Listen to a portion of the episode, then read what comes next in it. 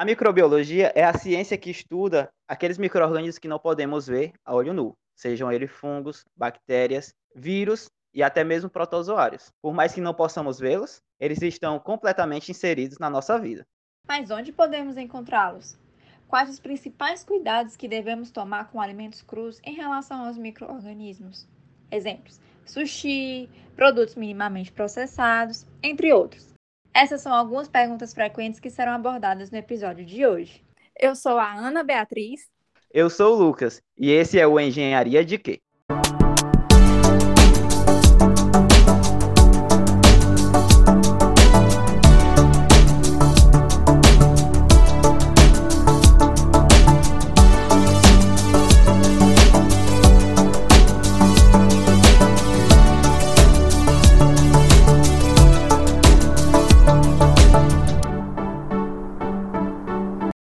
Então, pessoal, estamos aqui com a professora doutora Larissa Moraes. Ela é engenheira de alimentos formada pela UFC, pós-graduada pela UFC também, fez seu doutorado na UFC em Ciência e Tecnologia de Alimentos.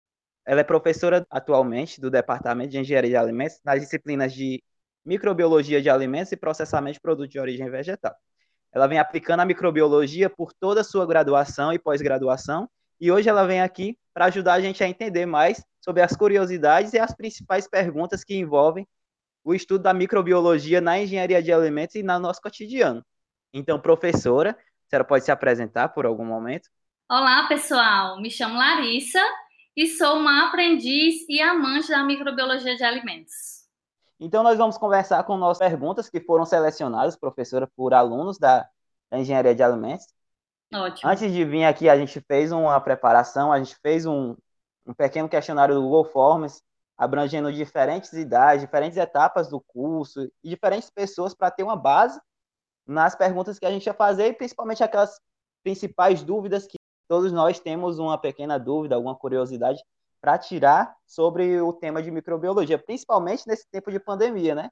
Que um, hum. ser, um ser vivo tão pequeno, que é até considerado sem vida, que é um vírus, ele fez um caos tão grande no mundo e mudou toda a nossa perspectiva de vida. Então, a primeira pergunta que nos foi selecionada é principalmente para dar início à nossa conversa, né? O que é a microbiologia de alimentos e o que é que ela estuda?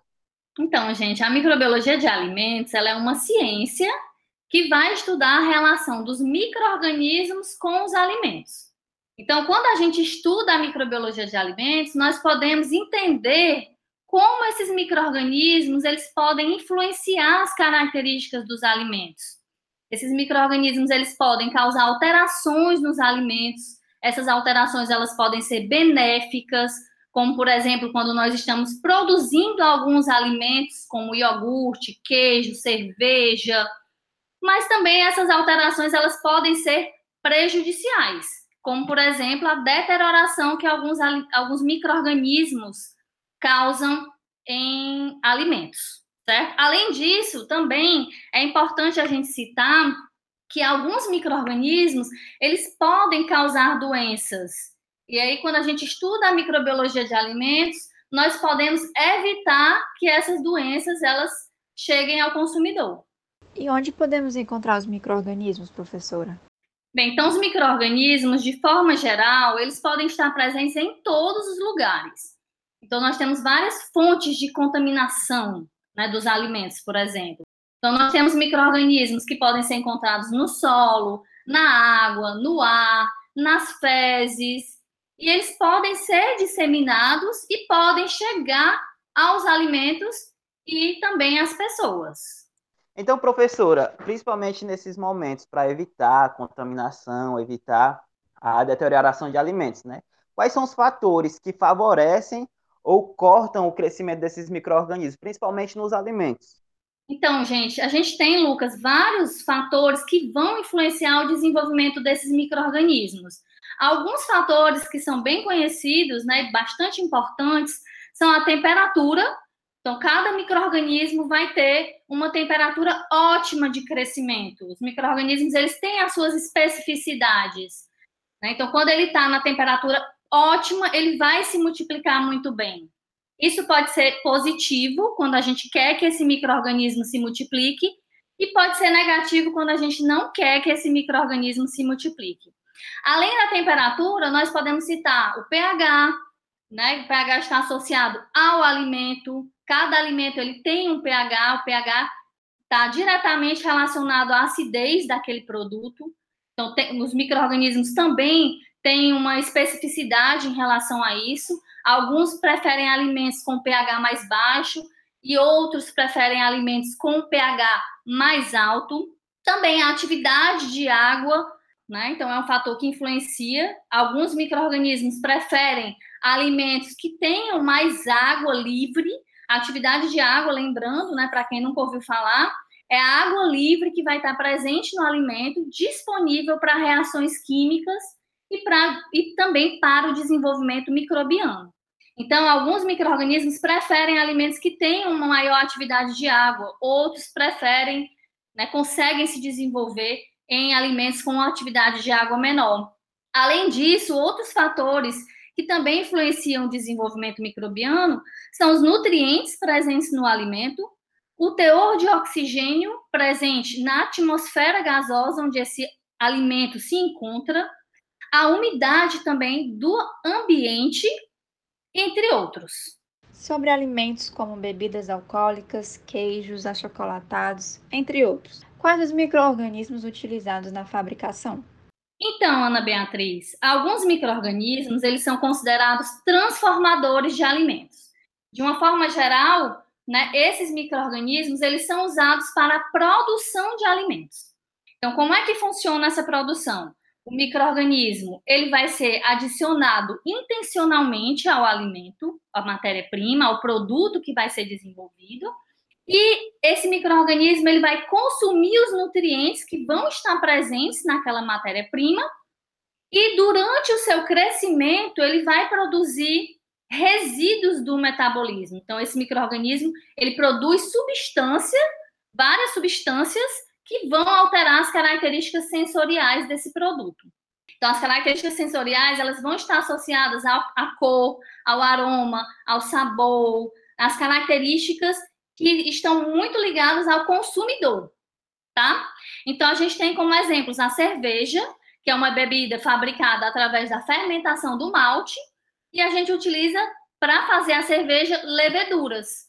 Então a gente prepara um mosto, adiciona essas leveduras e essas leveduras elas vão fazer a fermentação desse mosto, certo? Então a espécie mais conhecida, né, a mais comum é a Saccharomyces cerevisiae, utilizada para essa fermentação. Também podemos citar em queijos Lactococcus latis, Streptococcus thermophilus e também Lactobacillus bulgaricus. E também podemos citar outros produtos fermentados, como por exemplo o kefir. Em alguns desses produtos nós não nós temos uma associação simbiótica. Então nós temos vários microrganismos que em conjunto vão realizar essa fermentação e produzir um alimento específico, como é o caso, por exemplo, do kefir. Ótimo, professora.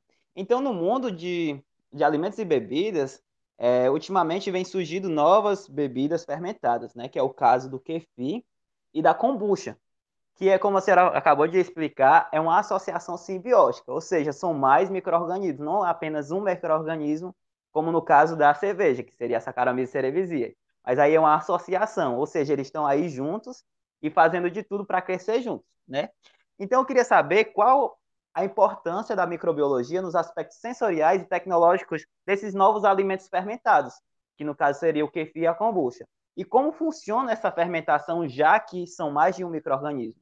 Já que, como a senhora explicou lá, eles são extremamente exigentes, né? Eles querem uma temperatura, eles querem uma atividade de água específica, eles querem um pH, cada um diferente do seu, com a sua especificidade, mas como eles vão é, se unir simbioticamente para fermentar e obter um produto com essas características sensoriais e tecnológicas.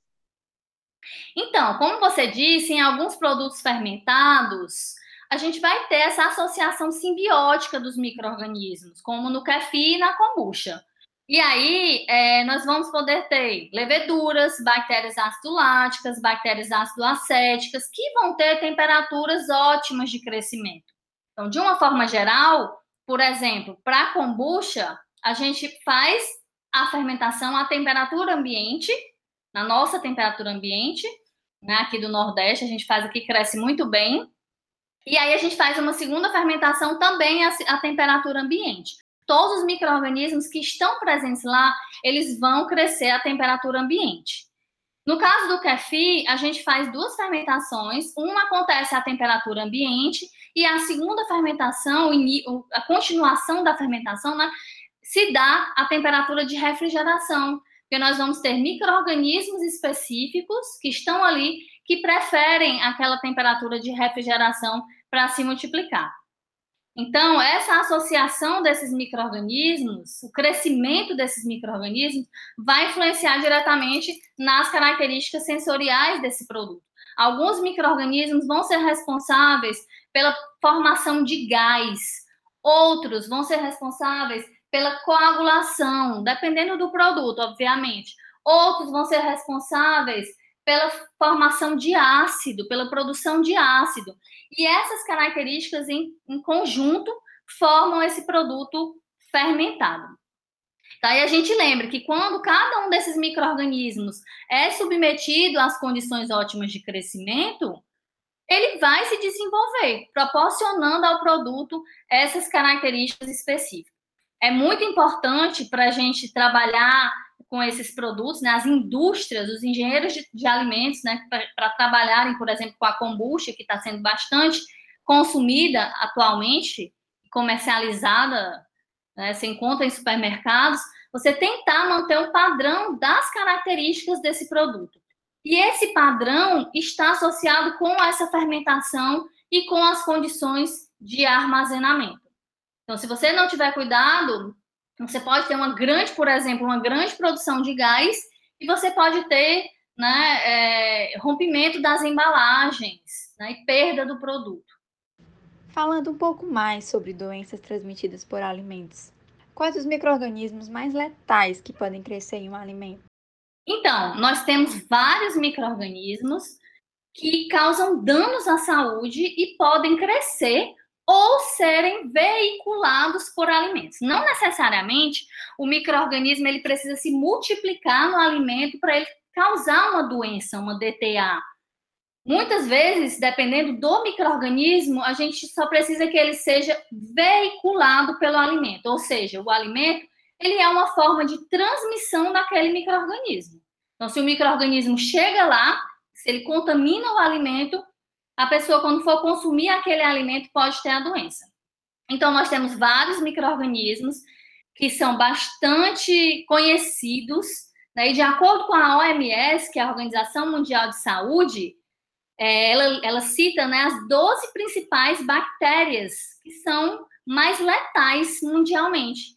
E entre essas 12 principais bactérias, nós vamos ter a E. coli, o Staphylococcus aureus, a Salmonella, Campylobacter e a Shigella, que são bactérias que podem ser transmitidas, né, veiculadas por alimentos. Ah, muito obrigado, professora. Eu queria complementar essa pergunta anterior, perguntando quais são os principais sintomas de quando você tem uma intoxicação alimentar por esses principais micro-organismos. Então, os sintomas né, das doenças transmitidas por alimentos, eles são bastante similares. Então, os principais sintomas são dor de barriga, diarreia, náuseas, dor, dores de cabeça, né, são os sintomas mais comuns. Dependendo do microorganismo e também da imunidade da pessoa, esses microorganismos, né, eles podem causar doenças com sintomas mais severos, como perda de locomoção, né, perda de, é, da respiração e chegar até a óbito também. Principalmente depois de entender todos esses sintomas e que pode levar até a óbito, quais os principais cuidados que a gente deve tomar, que todos nós devemos tomar, com alimentos crus em relação aos micro-organismos? Porque a gente sabe que aqueles que são fritos, assados, acaba que a temperatura às vezes mata grande parte desse, desses micro-organismos, né? Porque é um dos fatores de crescimento, como a senhora explicou anteriormente. E agora com esses alimentos crus, como no exemplo o sushi, eu, eu me sinto muito assim, com medo em comer esses tipos de alimentos, porque é um alimento que não teve um processo térmico, não teve cuidados, talvez tenha cuidados assépticos, né, de limpeza e tudo, mas não passou por esse processamento térmico, que seria a temperatura, para eliminar parte desses micro-organismos. Então, os alimentos que são consumidos crus, é muito importante que esses alimentos eles sejam manipulados de forma adequada, certo? Porque a manipulação desses alimentos, ela pode levar a uma contaminação, principalmente quando a gente fala do sushi, né? Levando em consideração as características do sushi, né? O sushi ele é um, um alimento que tem uma alta atividade de água, que tem nutrientes, que tem um pH também que é muito propício à multiplicação microbiana. Então, o primeiro passo para esses alimentos é realmente manipular de forma adequada, utilizando as boas práticas de manipulação, as boas práticas de fabricação com bastante higiene, né? bastante lavagem de mãos. E além disso, também é importante a gente citar o armazenamento desses alimentos crus.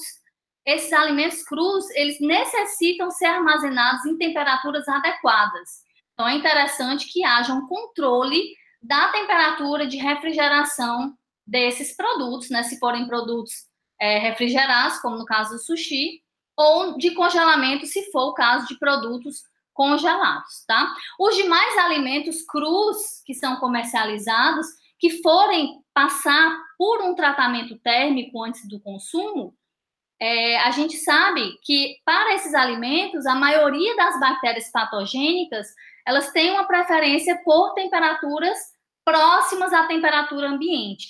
Então, se você pega esse alimento cru e você dá um tratamento térmico, você vai reduzir o risco de ter uma doença, tá? Você não elimina o risco, porque nós temos micro-organismos que têm estruturas de resistência, né? Que têm esporos, que formam esporos, que podem é, resistir a essas temperaturas, né? Dependendo do tratamento que você vai utilizar. E além disso, a gente também não pode garantir que você não vai ter risco nenhum, porque alguns micro-organismos, eles produzem toxinas enquanto eles se multiplicam. E algumas dessas toxinas, elas são termorresistentes, ou seja, elas não são destruídas em temperatura de aquecimento.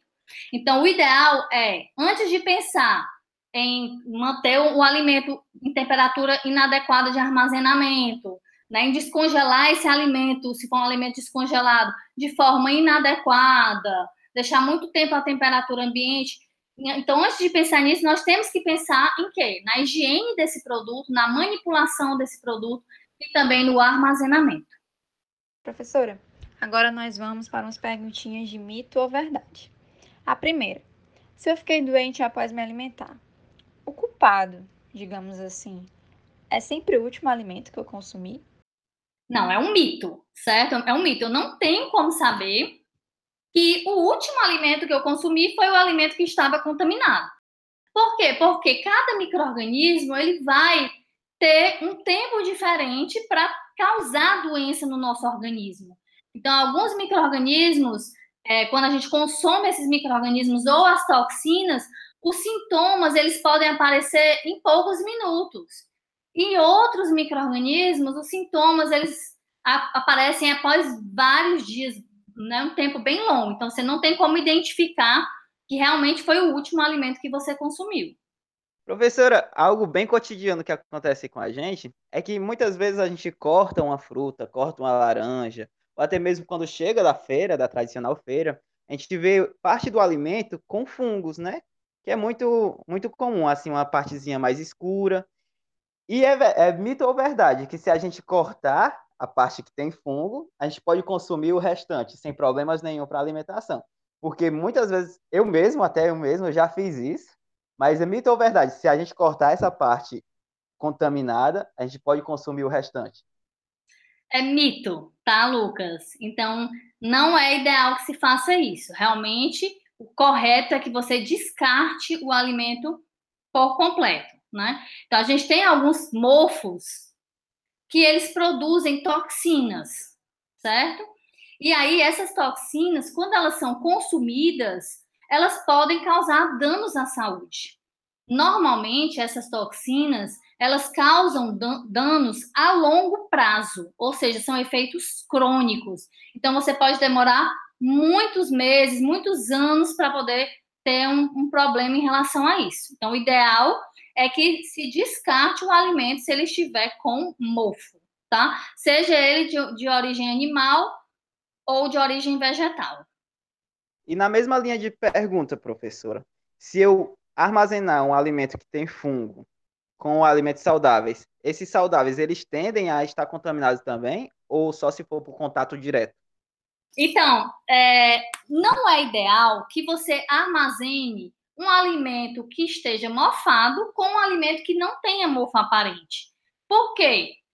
Por causa da estrutura de reprodução desses fungos. Então, os mofos, eles se reproduzem através de esporos, e esses esporos, eles são disseminados pelo próprio ar. Então, se você tem um alimento que uma parte está mofada e o restante não está, um alimento que está mofado e um, eu guardo juntamente com outro que não está mofado, é, com certeza a parte que não está visível em questão de dias irá aparecer o crescimento. Então, não é ideal. Agora, para finalizarmos a nossa conversa, uma última pergunta. É correto afirmar que bactérias e micro-organismos são mais benéficos do que nocivos à nossa saúde? Então, se nós levarmos em consideração a quantidade de micro-organismos que nós temos, a minoria desses micro-organismos ela é patogênica. A grande minoria ela é considerada patogênica. Mas nós temos que levar em consideração também que cada microorganismo vai ter a sua particularidade. Então, é preciso que nós possamos conhecer cada um desses microorganismos para assim conseguir evitar os microorganismos maléficos. Da mesma forma, conseguir aproveitar os microorganismos benéficos. A gente que trabalha na parte de alimentos e tudo, percebeu que houve uma revogação, né? A, a antiga lei que regia a microbiologia, os parâmetros microbiológicos em alimentos, ela foi revogada, né? E um dos grandes impactos, assim, principalmente para a indústria, foi a quantidade de amostras, principalmente no plano amostral da salmonela, que antes eram três amostras ou cinco amostras, agora, na maioria, elas são até dez amostras. E para a indústria, isso são perdas, porque perdas assim, entre aspas, vão ter que tirar mais, vão ter que gastar mais com amostras do que anteriormente. Teve um propósito ou algo assim, ou foi só para aumentar mesmo a quantidade de amostras? Então, essa nova legislação, né, a RDC 331, que começou a valer agora há pouco tempo, ela está bem mais exigente que a antiga legislação, né, que era a RDC 12, que por muitos anos né, ficou responsável aí por esses padrões micro, microbiológicos de alimentos. Então, realmente, Lucas, essa legislação, ela está, sim, é, bem mais rigorosa, como você falou, né, os, o plano amostral, ele né, para alguns micro-organismos, a gente precisa de 5, às vezes até 10 unidades amostrais. E além do plano amostral, da quantidade de amostras por lote, nós também tivemos alterações em relação aos tipos de micro-organismos, para alguns alimentos, até alguns metabólitos microbianos, né, como algumas toxinas, algumas, algumas, né, algumas análises bem específicas, elas entraram. Então, assim, o objetivo com certeza não foi prejudicar as indústrias, mas sim garantir a saúde dos consumidores, garantir a inocuidade, garantir que realmente aquele alimento ele vai estar é, apto para o consumo, na minha visão. Infelizmente, a nossa conversa chegou ao fim. Abordamos um tema importante e interessante, que é a microbiologia de alimentos. Esperamos que esse episódio tenha sido tão enriquecedor para você quanto foi para todos nós. Obrigado, professora Larissa, os estudantes e a todos os ouvintes. E esse é mais um Engenharia de Quê?